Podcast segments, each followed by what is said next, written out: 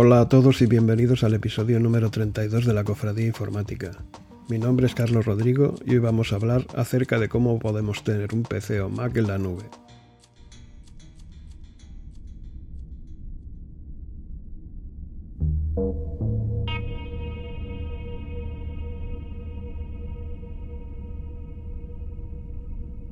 Creo que para empezar tengo que explicar un poco qué es una máquina virtual para aquellos que no estén familiarizados con el concepto de la virtualización. En desarrollo web, más pronto que tarde, te las vas a tener que ver con una o varias máquinas virtuales. Así que ahí tienes otra de las habilidades que deberás incorporar a tu caja de herramientas, la virtualización de máquinas.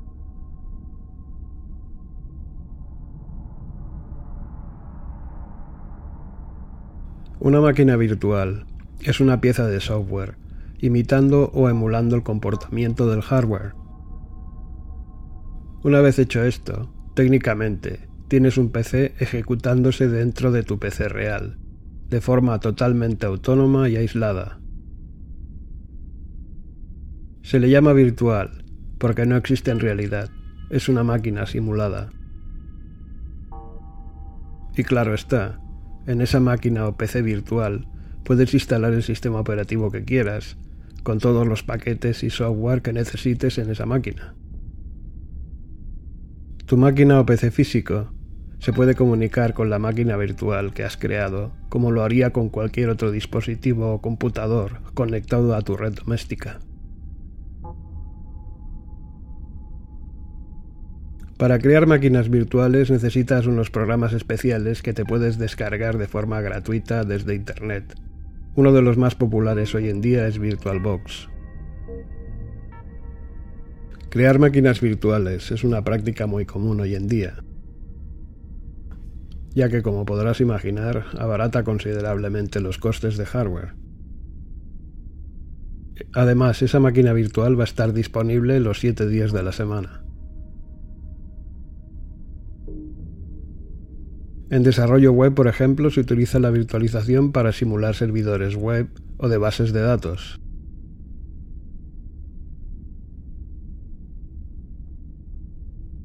Te puedes conectar a una máquina virtual desde tu PC de escritorio a través de la herramienta Escritorio Remoto de Windows, a través de una terminal si estás usando Linux. Una vez localizada la máquina, deberás introducir tu nombre de usuario y contraseña y ya estarás dentro.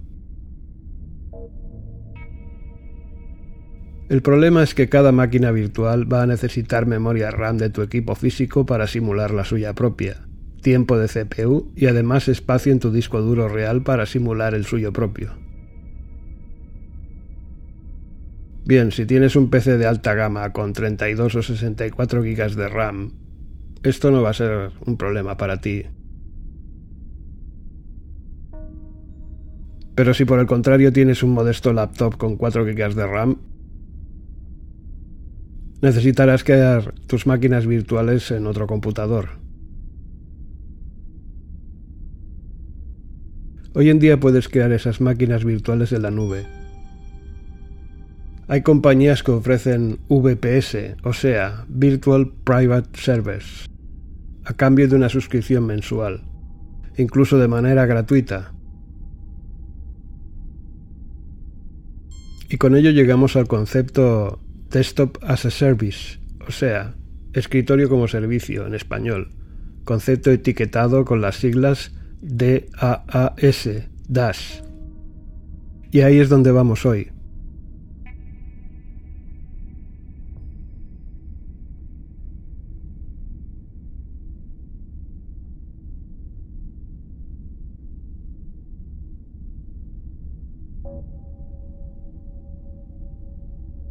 Hace una década, muchos predijeron la eminente muerte de los peces físicos, pero lo cierto es que todavía se utilizan masivamente. Es verdad.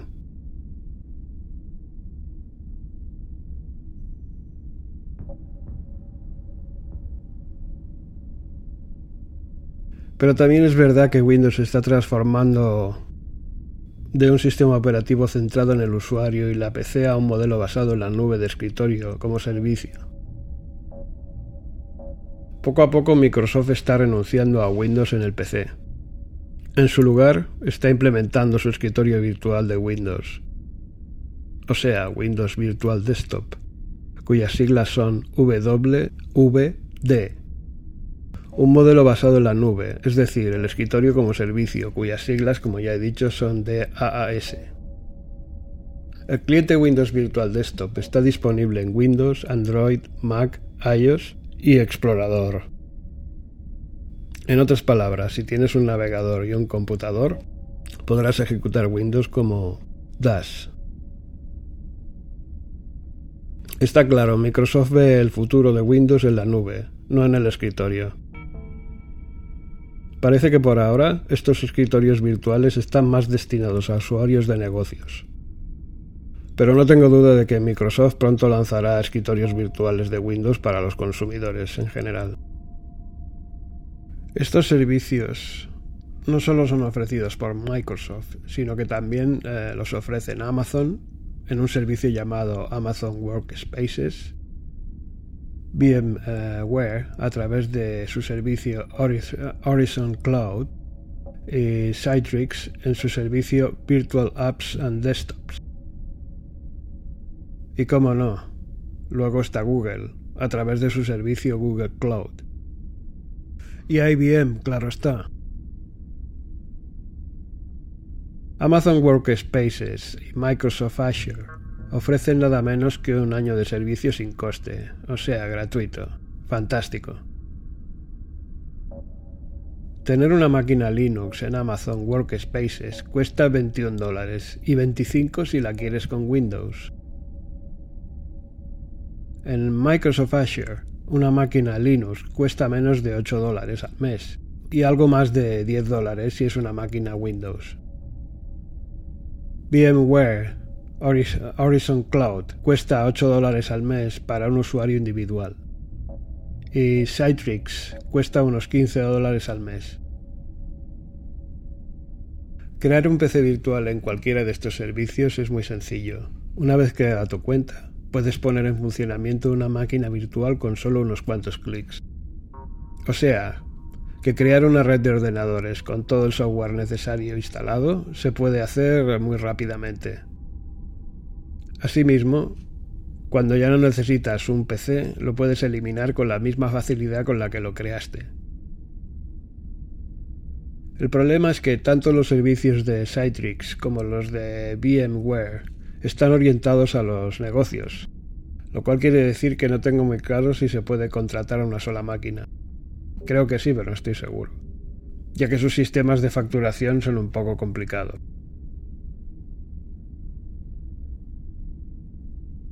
Google Cloud. En Google Cloud puedes crear una máquina virtual con cualquier sistema operativo en unos 10 minutos. También tienen una modalidad gratuita, te dan unos 300 dólares de crédito para que pruebes el servicio. Esto da para jugar con la máquina virtual en una, una buena temporada para aprender.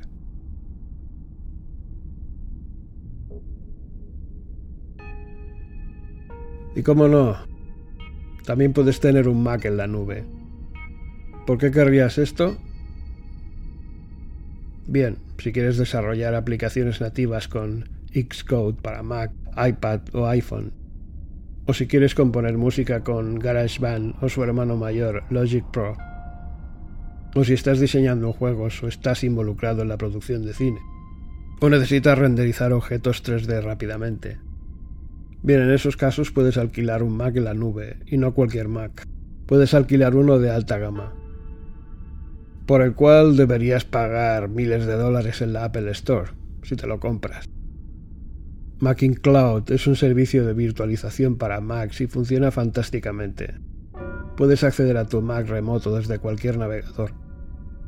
Macin Cloud te ofrece distintos packs de servicio y cada uno de estos packs instala diferentes listas de aplicaciones.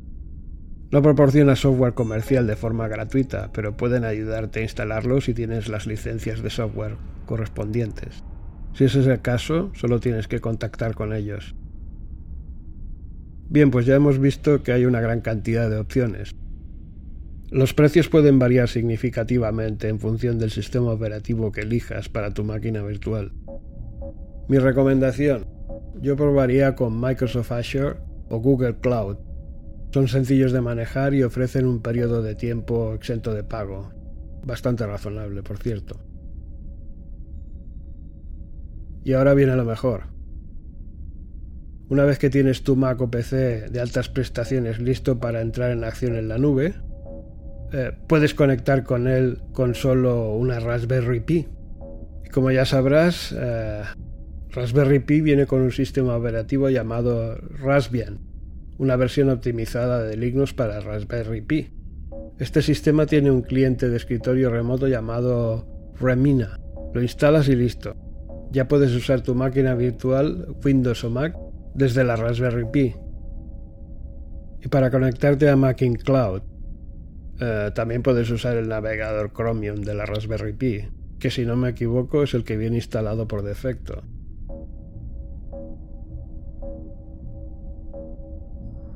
Lo que hemos visto hoy no es la última palabra en virtualización. Existe otro concepto que está tomando mucha fuerza en los últimos dos años, los contenedores. Pero su finalidad es ligeramente distinta a la que hemos estudiado hoy. Hablaré de ellos más adelante. En el próximo episodio vamos a seguir hablando de PCs en la nube, pero esta vez de PCs para jugar, o sea, gaming PCs. Esto ha sido todo por hoy. Disfruta de tu café y hasta la próxima.